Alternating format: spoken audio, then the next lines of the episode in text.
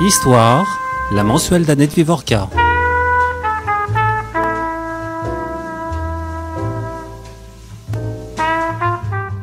Le combat était perdu d'avance. C'est le 21 avril 1915 qu'Alice apprend la nouvelle. Son mari, le sous-lieutenant Robert Hertz, 33 ans, est mort dans une attaque une semaine plus tôt, le 13 en début d'après-midi. Tué à l'ennemi, dira plus tard la station officielle. Ce sont les, premiers les premières lignes que Nicolas Mario consacre à cette histoire de sacrifice, Robert, Alice et la guerre. Bonjour Nicolas Mario. Bonjour. Vous êtes euh, directeur de recherche au CNRS, tout à la fois historien et sociologue. Vous avez publié un certain nombre d'ouvrages, je n'en citerai que deux. 991 Juifs dans la guerre, ce sont les Juifs de Lens. C'est un livre que vous avez écrit avec Claire Zalk, qui a été une de nos, de nos invités, pas pour ce livre. Mais euh, j'ai envie de dire surtout parce que c'est tellement en lien avec euh, ce présent ouvrage, un livre qui s'appelle Tous unis dans la tranchée, les intellectuels rencontrent le peuple, et c'est un livre sur la rencontre entre les intellectuels et le peuple dans les tranchées en 14-18. Euh, ce livre a été publié au Seuil et il vient d'être réédité en, collection euh, de poche. Ce livre que vous consacrez à, à ce couple finalement, Alice et, Robert, se lit comme un roman, c'est un livre passionnant, magnifiquement écrit, et euh, le premier chapitre, qui s'appelle La mort, est scandé par cette phrase qui revient à plusieurs reprises, le combat était perdu d'avance. Alors, est-ce que vous pouvez un petit peu nous expliquer aux auditeurs qu'est-ce que signifie le combat était perdu d'avance? Alors oui, je voulais commencer par là, euh, comme dans les films où on sait déjà la fin de l'histoire. Évidemment, il n'y avait aucun suspense à avoir puisque c'est en quelque sorte euh, cela qu'il fallait expliquer. Robert Hertz meurt en avril 1915 dans la tranchée et en quelque sorte, euh, il choisit de mourir. Il essaie d'expliquer à Alice tout au long de cette correspondance pourquoi il va mourir, il le sait assez tôt en fait, et, euh, et comment euh, elle doit en quelque sorte l'accepter, voir le vivre avec lui et, et, son fils. Et alors ce premier chapitre où j'essayais de redire à chaque fois ça, le combat a été perdu d'avance, c'était pour moi un exercice assez fort qui était comment on pouvait décrire de quatre aspects différents, en fait, euh, la mort de cet homme, à la fois comme quelque chose euh, de personnel et de volontaire de sa part, à la fois comme quelque chose qui était euh, commenté par ses amis, alors qui et ses collègues qui vont s'étonner en quelque sorte de ce qu'il écrit dans ses lettres en disant mais pourquoi s'est-il engagé aussi fort pourquoi a-t-il voulu, a voulu se sacrifier? Et puis aussi dernier point de vue celui de l'armée française où on voit aussi que là Robert Hertz en quelque sorte, n'a pas le choix, comme tant d'autres. Pour, euh, pour les, les auditeurs, euh, qui est Robert Hertz Parce que vous avez choisi un personnage euh, qui n'est pas un poilu lambda, qui n'est pas non plus un personnage extraordinairement connu, mais qui reste quand même quelqu'un qui, malgré son jeune âge, avait commencé une œuvre et dont une partie de la correspondance avec Alice, avec sa femme, avait été publiée, il me semble, en 2002, euh, par les éditions du CNRS, par CNRS Éditions. Donc, est-ce que vous pouvez nous tracer un petit peu le portrait euh, de, cet homme. Vous le tracez d'ailleurs dans votre livre. Bien sûr, mais c'est un, personnage intéressant et par certains côtés fascinant. Il meurt relativement jeune, c'est pour ça qu'il a quoi, 33 ans 33 ans exactement. Comme le Christ. comme le Christ.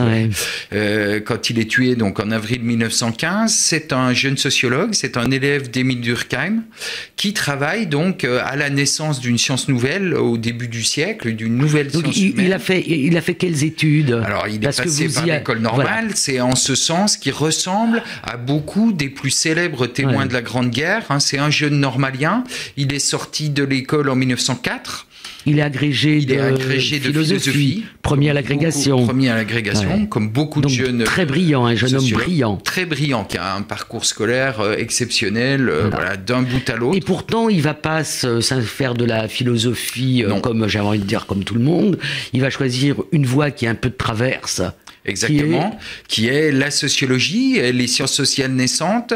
Pourquoi? Parce que simplement il est recruté à la sortie de l'école normale, à nouveau par euh, le biais du, du bibliothécaire de l'école, très célèbre Lucien R, socialiste, et c'est par son engagement de jeunesse socialiste auprès euh, du parti en fait, aussi avec euh, le futur ministre de l'armement, qui va s'engager petit à petit et être recruté euh, son nom mais euh, comment ça ah Non, mais ça n'a pas d'importance. Albert Thomas. Voilà, Albert Thomas. Euh, qui est euh, son condisciple à mm. l'école, Albert Thomas. Et donc, ils s'engagent tous les deux, ils vont manifester, etc., etc., euh, faire de la propagande pour le Parti Socialiste. Qu'est-ce qu'il fait comme travaux, de, comme travaux d'ethnologie? Alors, il fait énormément de travaux, typiquement durkheimien. Je vais en citer deux. Euh, il y a un article très célèbre sur la prééminence de la main droite pourquoi dans les cultures du monde entier, la main droite a la préférence sur la main gauche qui est vue comme impure, sale. Euh, voilà. Bon, dans les cultures du monde entier, c'est ça. Il n'a pas trouvé de contre-exemple à cette règle. La main droite est toujours la main qui est sacralisée, privilégiée, etc. Donc il essaie de comprendre pourquoi, d'où ça vient, euh, à partir de textes euh, extrêmement anciens. Et puis c'est aussi celui qui va introduire ce qui n'existait pas du tout à l'époque encore dans les sciences sociales, des formes, ou très peu en tout cas à l'université, des formes d'enquête directe, où on va directement s'adresser aux gens ordinaires, et il va faire ça notamment à partir du culte d'un saint dans les Alpes, parce qu'il part souvent en vacances, marcher euh, dans les Alpes, et donc, on pourrait presque dire que... que c'est votre côté sociologue qui a été attiré aussi par euh, par ce personnage. Au début, je le connais professionnellement en quelque sorte, par ses écrits universitaires. Et puis c'est seulement après que je découvre, effectivement, après avoir terminé ma thèse, etc., je découvre que ce jeune homme est mort au tranché. Et sur le coup, ça me dit rien. C'est comme une ligne dans un CV, comme tant d'autres à l'époque, puisque énormément de jeunes hommes euh, sont morts au tranché. Et puis c'est en découvrant ces lettres de guerre avec Alice dont seules ces lettres à lui avaient été publiées, et pas celles d'Alice, qui est très dommage. Mm. Euh, c'est en découvrant ces lettres donc que je me dis ah oui là il y a quelque chose en plus que ça. Alors si on reprend euh, sa biographie. Donc c'est un jeune homme euh, brillantissime qui s'inscrit dans cette science nouvelle avec on, on, voit dans votre ouvrage apparaître des personnages qu'on connaît comme, euh, enfin qu'on connaît de nom, hein, bien mm. évidemment, comme Émile Durkheim, comme Marcel, Mauss, comme Edmond Vermeil et, beaucoup d'autres. Euh, et euh, il devient socialiste comme une partie de ces générations normaliennes, sous l'influence de cet homme qui a mm. joué un rôle tellement grand, y compris par exemple aux côtés de, de Léon Blum. et, et il est aussi juif. Alors, comment est-il juif? Alors ça c'est difficile. Au début c'est étonnant parce que il a fallu que je plonge vraiment dans sa correspondance euh, de façon très fine et approfondie pour découvrir des mentions de sa judéité. Il en parle relativement peu dans ses lettres de jeunesse en tout cas, j'ai compté les mentions euh, à peu près en dix ans de correspondance, puisqu'on a sa correspondance, là je parle des lettres d'avant la guerre.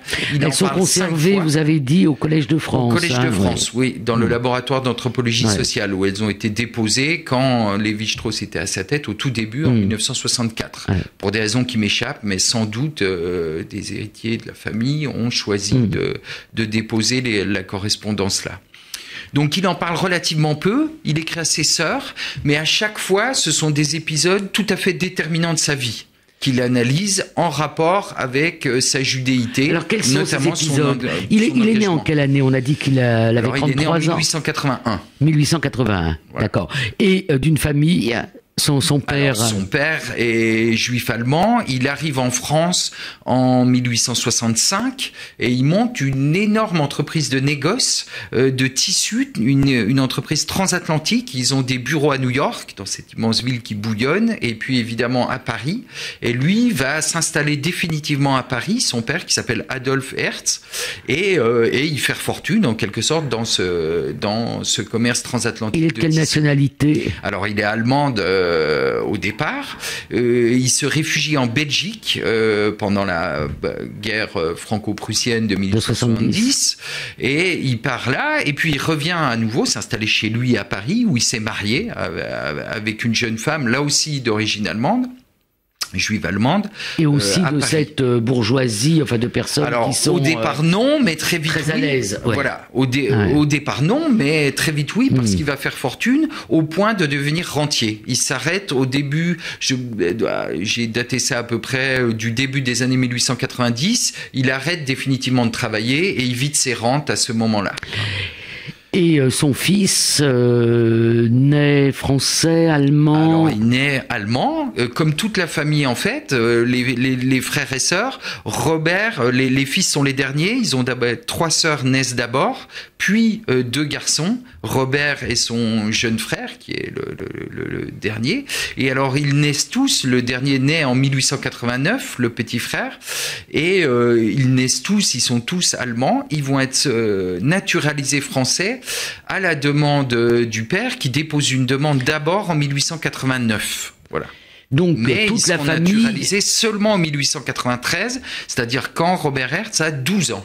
Donc c'est extrêmement important. Donc il est allemand. Son enfance. Et allemand. allemand. Voilà. Allemand euh, dans une période où euh, c'est difficile. C'est difficile puisque euh, l'Alsace et la, et la Moselle sont les sœurs perdues et sont euh, allemandes. Et alors on et qu'il y a tout cet esprit revanchard en France. Hein. Et on retrouve des lettres extrêmement touchantes de sa de, de, de, son enfance où il dit déjà je veux combattre Guillaume. Il est élevé vraiment dans un culte de la patrie, la patrie française, très très hmm. marqué, notamment via l'école, plus sans doute que de ses parents plus que de ses parents parce que par exemple son père fait quelque chose quand il est euh, quand il demande sa naturalisation française en 1889 c'est aussi une nouvelle loi sur la conscription militaire qui impose trois ans de service militaire à tous sauf pour ceux qui font des études supérieures un an. Mais là, quand il fait sa demande militaire, il a sa demande de naturalisation, pardon, il a une formule extrêmement malvenue qui le prive de toute chance. D'ailleurs, on va lui refuser la naturalisation dans un premier temps. Il dit attention, euh, je ne veux pas que mes enfants soient obligés de faire un service militaire de trois ans très long en France. Si c'est le cas, je retournerai outre-Rhin et je me plierai ah à la loi militaire allemande. évidemment, une telle formule est une catastrophe pour l'administration française et le, préfet de police, à la préfecture de police à Paris, lui dit tout de suite, évidemment, il n'est pas question d'accorder la nationalité à ce monsieur. Donc il doit attendre pour reposer une demande dans les formes, en quelque sorte, hein, et qui cette fois va être acceptée, mais seulement en 1893. Alors vous nous avez dit euh, tout à l'heure que la judéité était peu visible dans les correspondances, sauf euh, à certains épisodes historiques. Alors, est-ce que vous pouvez un petit peu nous dire lesquels? Alors, évidemment, le l'affaire premier, Dreyfus, voilà, l'immense, c'est l'affaire Dreyfus, évidemment. Et là, euh, Robert est tout à fait explicite. Il dit, bien sûr, euh, comme tant d'autres jeunes de ma génération, c'est l'événement euh, fondateur de la fin de mon adolescence, puisqu'il est encore jeune quand l'affaire débute, hein, et de et de et de ma jeunesse autour de ses 20 ans. C'est là véritablement qu'il s'engage. Il est profondément marqué par euh, l'engagement des intellectuels à l'époque, et c'est là que euh, il va en tout cas s'engager dans la vie publique. Pas encore euh, dans le socialisme au sens où il entre aussi en socialisme via un ami britannique qui fait partie des Fabiens et qui là va l'inciter à s'engager plus profondément à gauche. Sa famille n'est pas du tout socialiste évidemment, hein.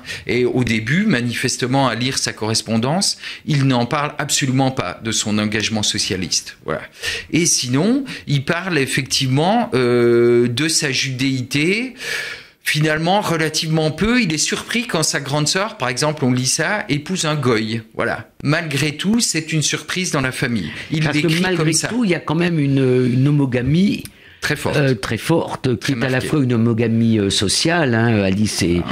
est, du même milieu que lui, mais qui est aussi une homogamie de ce qu'on a appelé parfois les Israélites, c'est-à-dire des Français qui, sans jamais renier le fait qu'ils étaient juifs, avaient pratiquement plus de pratiques et pratiquement plus de Exactement. Sinon, cette sociabilité et euh, cette, euh, cette homogamie. Mais c'est pour ça qu'il y a un, autre événement très important qui surprend beaucoup Robert et il y insiste, parce que euh, apparemment c'est quelque chose de qui, qui, qui, étonne beaucoup la famille. une de ses jeunes sœurs qui va se marier avec un médecin, Mantoux, Charles Mantoux, choisit de se marier aussi religieusement à la synagogue de la rue de la Victoire. Et ça, ça surprend énormément la famille qui est très marquée par ce rite et qui apparemment euh, euh, est étonnée. C'est le, en fait, c'est la seule enfant de la famille qui va passer dans, de, aller se marier à la synagogue avec après son jeune frère, mais plus tardivement en 1914, juste avant le début de la guerre, en janvier 14.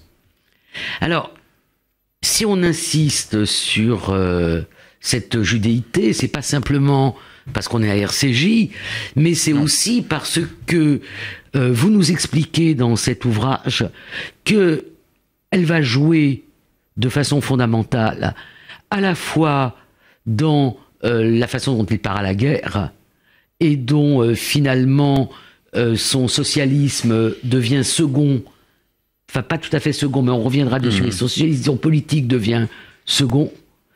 Et euh, aussi, dans cet épisode sur lequel on reviendra bien évidemment, euh, qui, qui est euh, son sacrifice, et alors que le combat est perdu d'avance, hmm. et sur, je suis très sensible à ce terme, sur sa radicalisation, parce que vous parlez d'un processus de radicalisation, exactement comme aujourd'hui on parle de radicalisation dans le, chez, les, chez certains euh, euh, qui deviennent musulmans terroristes, et se radicalisent. Voilà. Donc d'abord, comment, comment ça joue dans l'entrée en, en, Alors je peux, je peux peut-être revenir encore à une des lettres précédentes qui est très forte parce qu'il dit juste après l'affaire Dreyfus, euh, j'aurais aimé faire de la politique, mais je me rends compte que euh, dans la République pour un juif, il se trompe en partie, en partie seulement. Hein, bah, c'est impossible. Alors euh, Léon Blum y arrivera. On sait avec quelle difficulté et quelle violence. Nous avons reçu ici Pierre Birnbaum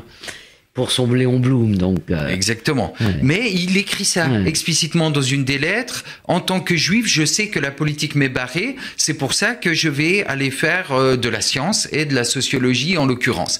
Alors, ce qui est très surprenant, c'est par rapport à ce faible nombre de mentions euh, de, de références à sa judéité dans les lettres d'avant-guerre. Au contraire, avec la guerre, on a l'impression qu'il y a que, que que cette question de la religion, du, rapport à sa judéité, redevient première, ressurgit en quelque sorte, remonte à la surface. Pourquoi je dis ça? Parce que euh, il y a une lettre fondamentale dans la correspondance de guerre. À un moment donné, c'est-à-dire fin octobre 1914, Robert Hertz fait un choix déterminant. Il était relativement protégé à l'arrière, dans une unité plutôt de soldats relativement âgés de l'armée territoriale, et il demande, il se porte volontaire pour aller en première ligne, c'est-à-dire prendre des risques toujours oui, alors qu'on lui propose en fait d'être, il y, a toute une correspondance avec euh, c'est avec son beau-frère. Avec son beau-frère, euh, pour faire appel à Albert Thomas. pour, pour, en fait le, planquer, quoi. Exactement, pour trouver une planque comme interprète auprès des armées britanniques ou pour interroger les prisonniers allemands. Hmm. Et il dit non, je n'en veux pas. Et il veut aller au front. Exactement. Alors, non comment seulement il dit je n'en veux pas, mais il va, il prend des risques supplémentaires. Hmm. Et alors là, c'est une des très rares fois où sa femme Alice est complètement troublée et lui dit mais pourquoi est-ce que tu prends tant de risques? Tu n'as aucune raison de le faire. Rappelle toi on a un petit enfant, elle se met en colère. C'est une des oui, ils ont un petit Antoine, Antoine qui, est né a 6 ans. Qui a 6 Exactement, qui a 6 ans. Et alors, euh, Robert Hertz, là, évidemment, se dit, je peux pas faire semblant. Il faut que j'aille au fond de mon engagement et que je donne des explications très fortes à Alice. Donc, il écrit une lettre magnifique où il développe en trois temps, c'est très rationnel et très beau à la fois. Il dit, comme juif, comme socialiste, comme sociologue, je devais faire plus. Et à chaque fois, il explique, hein, il, décline en quelque sorte ces trois arguments.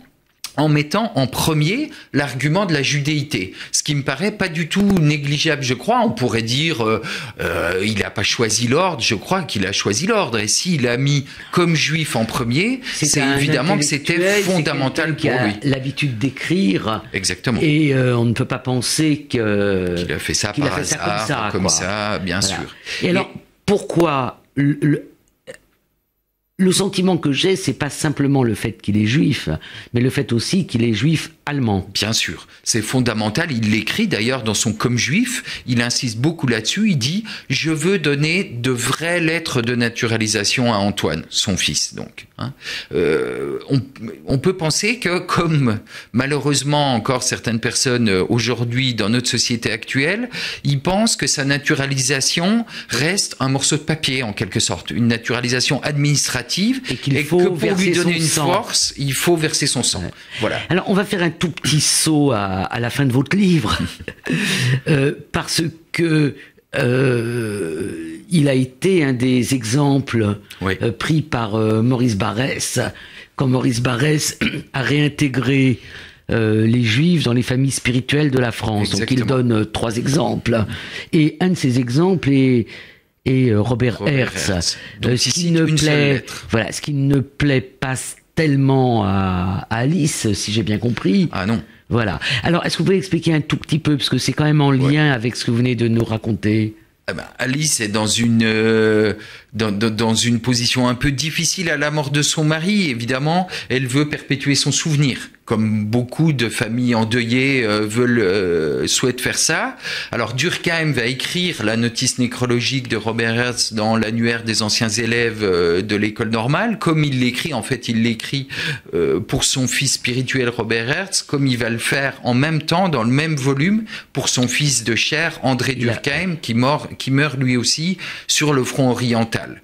Et alors Alice commence là, se sent encouragée en quelque sorte à faire circuler un certain nombre de lettres de Robert dans, parmi ses proches, dans les milieux parisiens, etc., etc. Les lettres se promènent et à un moment, un pasteur protestant qui écrit beaucoup c'est assez curieux comme cheminement euh, mais qui écrit beaucoup de, de textes qu'il lit en chair euh, autour de la guerre et du sacrifice des soldats pour la patrie euh, envoie en quelque sorte est contacté euh, par sa hiérarchie pour répondre à l'appel que fait Maurice Barrès hein, en disant j'ai besoin de témoignages de gens de toutes les religions des catholiques des protestants des juifs des non pratiquants et j'aimerais avoir des choses et alors alors là, ce pasteur lui envoie non seulement des lettres de soldats protestants, mais il dit, mais j'ai aussi des lettres extraordinaires euh, d'un jeune soldat juif, Robert Hertz. Et alors Maurice Barrès euh, s'empare de ces lettres, en publie une partie, et alors je n'ai pas de preuve de ça, mais je suis quasiment persuadé qu'il n'a pas demandé l'autorisation de publication à Alice qu'il a publié les lettres comme ça, parce que j'ai d'autres exemples côté protestant justement, où une des familles dont il a publié les lettres de leur fils s'étonne, écrivent à Maurice Barrès en lui disant ah, on est très content, mais quand même un peu surpris que vous ayez hmm. publié les lettres de notre fils. Et donc, euh, manifestement, dans la communauté à Paris, ça crée à la fois euh, euh, un grand élan en disant oh, le grand intellectuel français, etc., parle des juifs en bons termes. bon, voilà, ils sont contents. Et puis d'autres, au contraire, disent c'était une erreur fondamentale que Maurice Barrès puisse publier ses lettres. Et en fond, le reproche à Alice, qui en est évidemment extrêmement meurtrie. Et qui a le, qui a le sentiment que... D'être trahi en quelque trahi et d'avoir nourri en quelque sorte l'antisémitisme. Alors que notre interprétation euh, pourrait être que euh, ce, ces sacrifices, hein, mm. celui de, de, Robert Hertz, a permis de réintégrer euh, effectivement les Juifs dans la nation et a fait que pendant euh, une la dizaine d'années qui a suivi la guerre, l'antisémitisme a connu dans notre pays un, un étiage. Tout à fait. Voilà. Mais, revenons, revenons euh, donc donc il consent au sacrifice, ou plutôt il veut ce sacrifice pour que son fils Antoine soit en quelque sorte un vrai Français. C'est-à-dire qu'il va... Et ce qui est très étonnant, et vous expliquez très bien euh, ce processus que vous appelez donc un, un processus de radicalisation, euh, c'est euh, un processus qu'il fait accompagner par Alice. C'est-à-dire qu'en quelque sorte, Alice consent avec lui et j'hésite à dire cela, mais on a presque l'impression à un moment donné qu'elle l'y pousse. Oui, complètement, je crois. Il faut bien se rendre compte de la difficulté de tenir une correspondance à distance. Évidemment, comme tous les soldats, quand Robert part en août 1914, quand sonne le tocsin de la mobilisation, il pense, comme tout le monde, que ça va être une guerre très courte, qui va s'arrêter vite. Bon, et puis euh, dès l'enterrement dans les tranchées en octobre, ils comprennent que ça va durer beaucoup plus longtemps.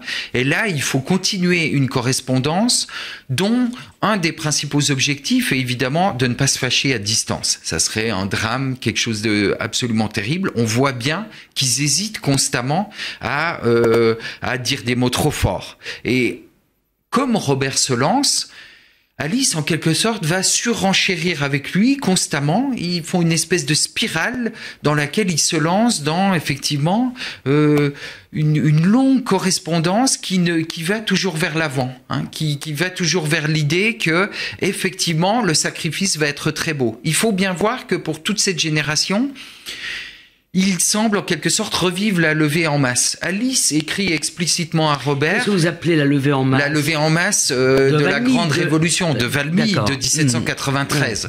Alice écrit explicitement à Robert Jusque-là, tu as milité dans des universités populaires. Tu as parlé au peuple depuis ta chaire de professeur. Mais cette fois, tu vas vivre vraiment ton engagement socialiste, on y revient là, en étant au coude à coude avec les soldats, paysans, artisans, ouvriers, avec lesquels tu te retrouves à vivre au, tranché. C'est pour ça que Robert est très fier d'être un simple sergent Hein, un sous-officier quand il débute la guerre, comme Marc Bloch, comme beaucoup d'autres qui partent, etc parce qu'il dit je vais effectivement vivre une guerre en, dormant, en mangeant, en vivant au jour le jour avec le peuple français que je connais, euh, que je connaissais jusque-là seulement euh, de relativement loin, il faut bien le dire. Voilà. Donc pour lui, cet engagement est un engagement fondamental, une immense fierté de porter les idéaux de la République. Et d'ailleurs, comme beaucoup d'autres intellectuels, il va constater très vite que les paysans, euh, à son sens, manquent d'idéaux, manquent de grandeur. Il dit souvent dans ses lettres, vous avez ils ne savent pas pourquoi ils se battent. Vous avez de, très belles pages euh, qui montrent... Euh, bon, c'est un de vos centres d'intérêt permanents depuis le livre précédent, enfin peut-être même déjà avant, que finalement dans la tranchée, ou dans cette guerre, il y a un mélange social, mais que ce mélange n'abolit pas les, cultures euh, différentes d'un intellectuel euh, bourgeois comme euh, Robert Hertz et de, ses compagnons. Est-ce que vous pouvez un petit dire, deux, trois choses Bien sûr. effectivement, il y a un rapport très ambivalent, à la fois de répulsion et de fascination, qui est partagé, qui est très présent chez Robert Hertz, mais qui est partagé par beaucoup d'autres de ses semblables qui ont fait des études supérieures. fascination, pourquoi? Parce que il découvre des tas de, savoir, de savoir-faire que maîtrisent très bien les paysans et autres, et que ne connaissent absolument absolument pas. On connaît par exemple le rapport tout à fait fasciné dans Apollinaire aux objets de tranchées, qui va lui-même, lui-même faire des bagues dans des restes d'obus. Exactement de la même façon, Robert Hertz, lui, apprend à reconnaître euh, les cris des oiseaux, à siffler comme eux. Il va apprendre des tas de choses aux tranchées, à fabriquer de ses mains un abri, etc., euh, etc. Donc il y a tout ce côté fascination et puis euh, l'envers de ça, en quelque sorte, ils espèrent garder, comme dit Virginia Woolf, au tranché, une chambre à soi. Et évidemment, ils en sont euh, privés. Ils n'ont plus de petits pensoirs, dit Teilhard de Chardin, pour exercer leur activité intellectuelle. Lire, écrire, penser. Et ils trouvent, en gros, pour dire les choses très vite, et trop rapidement sans doute, que les soldats autour d'eux boivent trop d'alcool, braillent, jouent aux cartes, bref, euh, sont des gens qui sont un peu vulgaires et euh, surtout qui n'ont pas les idéaux que ont à l'esprit pour faire la guerre. Ils ne savent pas pourquoi ils se battent, donc ils vont essayer de se refaire aux tranchées les instituteurs euh, du peuple combattant et euh, souvent échouer dans cette activité d'instituteur du peuple combattant. et enfin moi je suis pas très très bonne dans les grades militaires. Hein. Euh, au moment où il meurt, il est adjudant. Il est sous-lieutenant, c'est-à-dire le premier grade d'officier. ça veut dire qu'il commande quand même à des hommes. Exactement. Voilà. Et euh, le premier sacrifice, vous nous l'avez euh, expliqué, c'est quand, alors qu'il en a la possibilité, il refuse de se planquer euh, à l'arrière et qu'il veut vraiment être au front, au combat. Mais vous analysez aussi très finement ce fameux 13 avril où le combat était perdu d'avance. C'est quand même ce combat-là qui était perdu d'avance dans sous votre plume. Mm. Peut-être qu'on peut élargir. Le combat était peut-être perdu d'avance de façon plus large. Mais est-ce que vous pouvez nous raconter qu'est-ce qui se passe ce 13 avril? 1915, pardon. Exactement, c'est euh, très important. À, quel endroit dans Alors à Marchéville, c'est au sud de Verdun, à une petite vingtaine de kilomètres de, à une petite hmm. vingtaine de kilomètres de Verdun. Alors qu'est-ce qui se passe? C'est très important pour moi parce que si je dis que euh, Robert Hertz a choisi le sacrifice, en revanche, je me refuse à parler de suicide. C'est-à-dire, je ne crois pas du tout que il voulait se suicider. Je crois que, comme tant d'autres, parce que je, je dis ça parce qu'on a beaucoup parlé de ça, notamment en disant c'est un suicide altruiste, durkémien, euh, il choisit la mort, etc. Je ne crois pas fondamentalement. Je crois simplement que le 13 avril, comme tant d'autres, il n'a absolument pas le choix. Il est, il est assez fascinant d'observer que beaucoup d'autres gens, comme Apollinaire encore une fois, Louis Pergaud ou la Robert Hertz, sont nommés sous-lieutenants et alors là leur tâche change puisque ce sont eux qui doivent alors en tant qu'officiers de terrain, de proximité, commander. commander et surtout guider les troupes à l'assaut. Donc ce sont eux qui sortent les premiers de la tranchée. le geste euh, qui est qu'on sort avant les autres. Exactement, on sort avant les autres, on monte le parapet de tranchée, comme on dit à l'époque, c'est-à-dire euh, par-dessus la tranchée pour rentrer dans le no man's land, devant la troupe d'une cinquantaine d'hommes que commande Robert Hertz. Il met derrière lui, au fond de la colonne, un sous-officier qui est censé empêcher que des gars ne montent pas, et lui part en, avant en premier. Et c'est lui qui doit prendre la tête des troupes et vraiment être un guide. Et c'est pour ça que c'est aussi lui, comme Louis Pergaud et comme tant d'autres, qui vont prendre les premiers, les balles de mitrailleuse, dans une, dans une attaque qui était vraiment perdue d'avance au sens où j'ai retrouvé plein de traces de ça. Même les généraux savent que le terrain n'est absolument pas préparé. Ils ont fait ce qu'ils appellent une préparation d'artillerie, qui est censée euh, détruire les fils de fer barbelés dans le no man's land, détruire surtout euh, les mitrailleuses adverses. Ils savent très bien que ça a raté, que ça a échoué, que la préparation d'artillerie n'a rien donné, et pourtant l'assaut est quand même donné, comme c'était le cas toujours à l'époque dans ces stratégies dites de grignotage du terrain qui ont coûté tant de morts, hein. on peut dire là largement inutiles, ils le savent parfaitement, qu'ils envoient ces gens à la boucherie, eux le savent aussi, et d'ailleurs ils le disent, euh, même le commandant de Robert Hertz le raconte très bien dans le rapport qu'il envoie au général d'armée en disant nous n'étions pas prêts, on aurait dû repousser l'attaque. Je voudrais qu'on revienne, donc vous, vous nous dites que certains ont évoqué la possibilité d'un suicide altruiste. Vous n'y croyez pas Non. Et je voudrais quand même qu'on revienne, parce qu'on n'a pas été au bout, on a un peu euh, divagué, sur la question de la radicalisation ah et la question du fanatisme. Parce que vous utilisez ces deux mots hmm. euh, qui paraissent tellement euh, étranges quand on a comme ça un normalien aussi rationnel, aussi capable en fait aussi de d'une sorte d'auto-analyse, hmm. en fait d'analyser les, les raisons pour lesquelles il fait ceci ou cela. Donc, est-ce que vous pouvez revenir sur ces deux termes, radicalisation et fanatisme? Alors, je les utilise tout à fait à dessein à partir euh, d'une découverte euh, dans les archives qui a été extrêmement importante pour moi, c'est l'incompréhension euh, des deux pères spirituels en quelque sorte de, de, de Robert Hertz, qui sont euh, Dupuis, qui était en quelque sorte le secrétaire général de l'école normale euh, pendant les années de scolarité de Robert Hertz, enfin qui va rester très longtemps, et puis Émile Durkheim. Euh, après la mort euh, de Robert, Alice fait une traditionnelle visite de condoléances. Les deux hommes y sont, euh, Dupuis et Durkheim, et elle leur fait lire des lettres. Chez elle, chez elle, chez elle, mm. voilà, avenue de Versailles à mm. Paris. Et elle leur fait lire des, les lettres.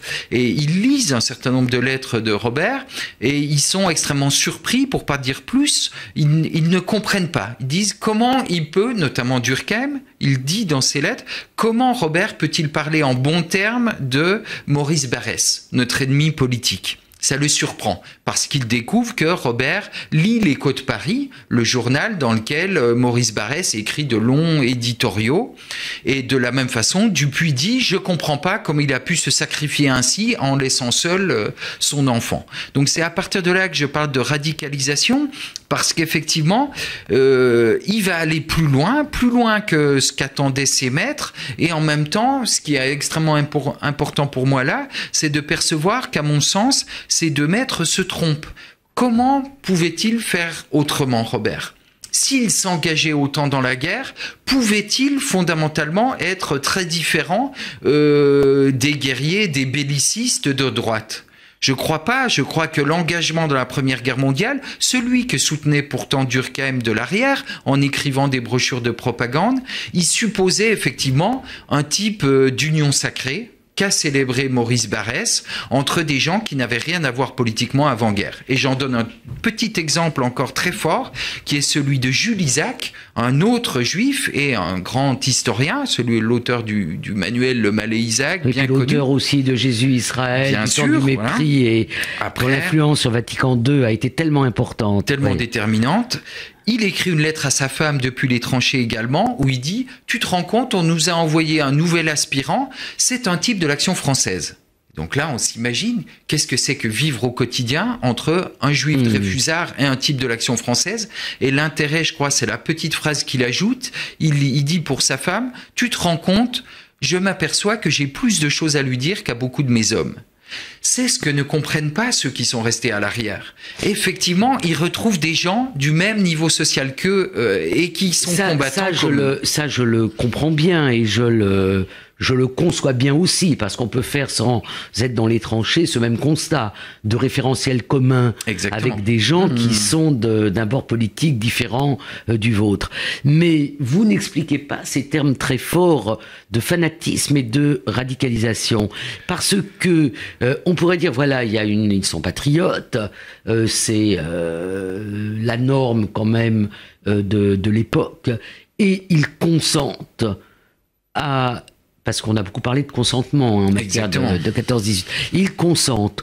Consentir, ce n'est pas être fanatique, ni être radicalisé justement, ce que fait, ce que fait euh, Robert Hertz, c'est en quelque sorte plus que consentir, c'est-à-dire justifier jusqu'à sa mort la nécessité du sacrifice. C'est en ce sens-là que je dis qu'il y a une radicalisation. Beaucoup de ceux euh, qui sont ses semblables sociaux, qui sont d'autres élèves comme lui, euh, avec lesquels il correspond beaucoup, passés par l'école normale supérieure, assez rapidement vont continuer à faire la guerre, typiquement Maurice Genevois par exemple, mais en n'ayant plus euh, dans leurs lettres et dans leur correspondance et dans ce qu'ils vont écrire après, le système de justification de la guerre que va utiliser Robert Hertz. Et c'est en ce sens-là que je parle de radicalisation parce que jusqu'au bout, il dit il faut faire plus et il faut accepter le sort qu'on nous demande. Beaucoup Alors, de gens vont revenir là-dessus. Vous faites très modestement un peu d'histoire contrefactuelle en imaginant euh, que la mort ait pu avoir lieu un autre, enfin, que qu'il ait pu, survivre, au 13 avril.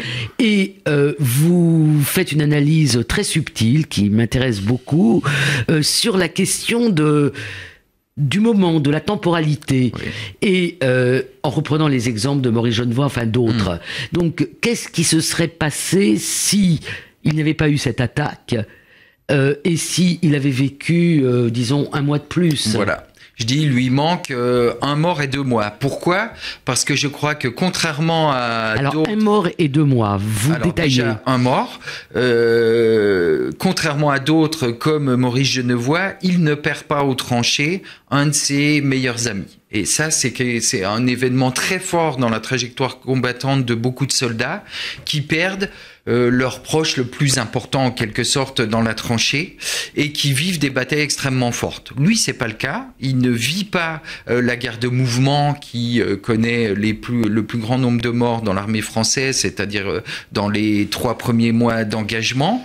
Et puis, il ne aucun de ses plus proches amis dans les tranchées n'est tué. Je crois que ça joue un rôle important dans le fait qu'il met plus de temps que les autres, en quelque sorte, à prendre conscience de euh, l'étendue du désastre, si je puis dire les choses ainsi. Et puis il, lui manque deux mois. Pourquoi? Parce que euh, le moment où il meurt, c'est un, moment de bascule fondamentale dans la guerre. C'est un moment où euh, les premiers hum, soupirs de paix, en quelque sorte, on pourrait dire, vont éclore, notamment au Parti socialiste, où pour la première fois, une fédération, celle de la Haute-Vienne, appelle à une paix négociée avec l'ennemi, ce qui était tout à fait impensable jusque-là.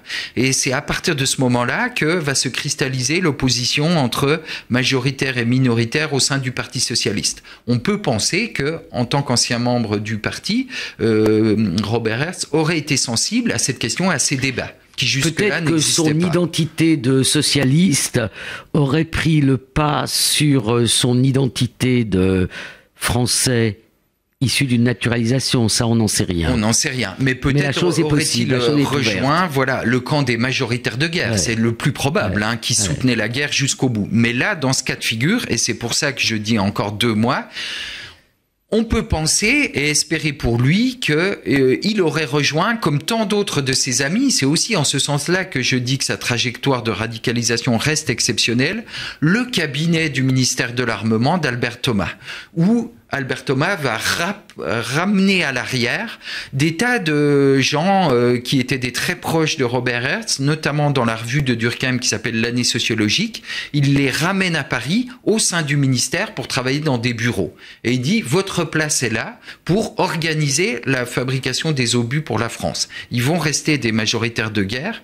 Et là, bon, évidemment, c'est une hypothèse qui peut-être ne tient pas la route. Peut-être que euh, Robert aurait serait resté radical jusqu'au bout, mais on peut penser que certains de ses amis euh, auraient tenté de faire appel à lui pour le ramener à Paris dans un bureau en disant tu dois arrêter de prendre autant de risques. Et beaucoup d'autres, comme Paul Mantoux, comme enfin il y a Henri Hubert, euh, voilà, beaucoup d'autres gens vont faire euh, ce trajet de retour à Paris dans un bureau pour organiser la production d'obus autour d'Albert Thomas. Alors, dans les quelques minutes qu'il nous reste, euh, on va un peu parler d'Alice. Oui. Euh, on va parler d'Alice qui reste donc veuve avec un petit garçon qui a 6 ans au début de la guerre et et, et qui va qui meurt jeune, hein, qui meurt à 49 ans si je vous ai bien lu. Alice, oui. Oui. Et qui va consacrer beaucoup de son temps et de son énergie à euh, conserver là où les mémoires de de, son mari, de Robert. Exactement. Vous pouvez nous en dire quelque chose? Bien sûr, bah c'est une, une des choses tout à fait exceptionnelles, je crois, euh, dans cette correspondance. Il faut bien voir que la plupart du temps, les correspondances de guerre sont des correspondances masculines. On ne publie en général que les lettres des soldats, du soldat. Oui, Clémentine Alors ça change, exactement. ça tend à changer aujourd'hui, mais depuis relativement peu de temps, et euh, malgré tout, la majorité, la très grande majorité des correspondances de guerre sont des correspondances masculines. Ce, qui est, ce qui est, un peu normal, parce qu'il est probablement plus facile de conserver les correspondances à l'arrière que quand on est au Il est rare qu'on ait les deux correspondances. Hmm. Là, c'est le cas, et c'est ce qui rend cet échange tout à fait fascinant. D'ailleurs, il y a évidemment les lettres d'Alice qui sont extrêmement émouvantes parce qu'on la voit évoluer, essayer d'aider son mari, plus ou moins maladroitement, de le soutenir. Parfois, elle est plus radicale que lui encore, en disant, par exemple, euh, euh, je déteste tous ces planqués à Paris, euh, il devrait être comme toi et prendre des risques. On voit bien hein, la, la, la, la tension qu'il y a mm. effectivement pour les gens à l'arrière. Et donc elle raconte, on, voit effectivement tout ce que c'est que vivre la guerre quand on est euh, privé de son mari, quand on doit s'occuper tout seul de son fils. Et elle va persister jusqu'au bout, évidemment, en essayant à tout prix de préserver sa mémoire. Donc dès le début, qu'est-ce qu'elle fait? Parce que eh ben, elle organise déjà un hommage dans l'humanité d'abord, en première page. Dans l'humanité qui est l'humanité de Jaurès, hein, pas encore l'humanité de Cachin. Hein. Exactement, l'humanité de Jaurès, le grand mm. journal jaurétien à l'époque, euh, auquel collaborait son mari longtemps. Et puis après, elle va surtout essayer de faire éditer les travaux scientifiques de son mari par Marcel Mauss, ce qu'elle va parvenir à faire. Elle garde jusqu'à la fin de sa vie une très grande amitié pour Marcel Mauss. Et lui, on voit bien aussi euh, toute son amitié et son admiration pour ce jeune couple. Il va euh, jusqu'à la mort d'Alice, en fait, c'est-à-dire jusqu'à 1928, où sont rééditées les principales œuvres de Robert, publiées de son vivant. Euh, il va effectivement construire une sorte de mausolée de papier pour ce fils spirituel de Durkheim qui promettait tant et qui est fauché par la Grande Guerre. En revanche, ce que ne parvient pas à faire Alice, alors, euh, alors je crois qu'elle aurait beaucoup aimé le faire, c'est évidemment euh, publier aussi un certain nombre de lettres. Alors elle est déjà fauchée à la fin de la guerre euh, par l'opération des diverses familles spirituelles de la France de Barès dont on a parlé. Là évidemment à ce moment-là, il n'est plus question dans l'instant même en tout cas ou dans les années qui suivent de publier les lettres. Je crois que malgré tout, elle aurait aimé que ça se fasse et elle meurt finalement relativement jeune euh, en 1927. Euh, Alors comment, comment vous expliquez la, publication d'une partie de ces lettres euh, en 2002 par l'édition du CNRS alors on les a retrouvées, elles, elles, étaient restées en quelque sorte dans les réserves du laboratoire d'anthropologie sociale. Je ne sais pas exactement. Si, je crois que c'est, euh, je crois que c'est Bénard, spécialiste de Durkheim, un, sociologue, qui remet la main dessus. Je ne sais pas euh, dans quelles circonstances et qui contacte là des spécialistes euh, de la Grande Guerre, notamment Christophe Prochasson, qui va trouver que ces lettres, effectivement, à tout à fait juste titre, sont une source extraordinaire, rare, remarquablement écrite et euh, euh, de quelqu'un qui porte euh, effectivement un consentement exacerbé à la Grande Guerre et va dire ben il serait très dommage de ne pas les publier. Donc ils vont faire tout un travail. Nicolas Mario, merci. C'est la dernière émission avant les vacances d'été. Donc je ne peux que conseiller aux auditeurs de se procurer Histoire d'un sacrifice, Robert, Alice et la guerre, publié aux éditions du Seuil, et euh, d'en faire une lecture de, vacances à la fois très agréable, s'écrit avec une très belle langue, et euh, tout à fait euh, passionnante dans, son contenu. Merci beaucoup.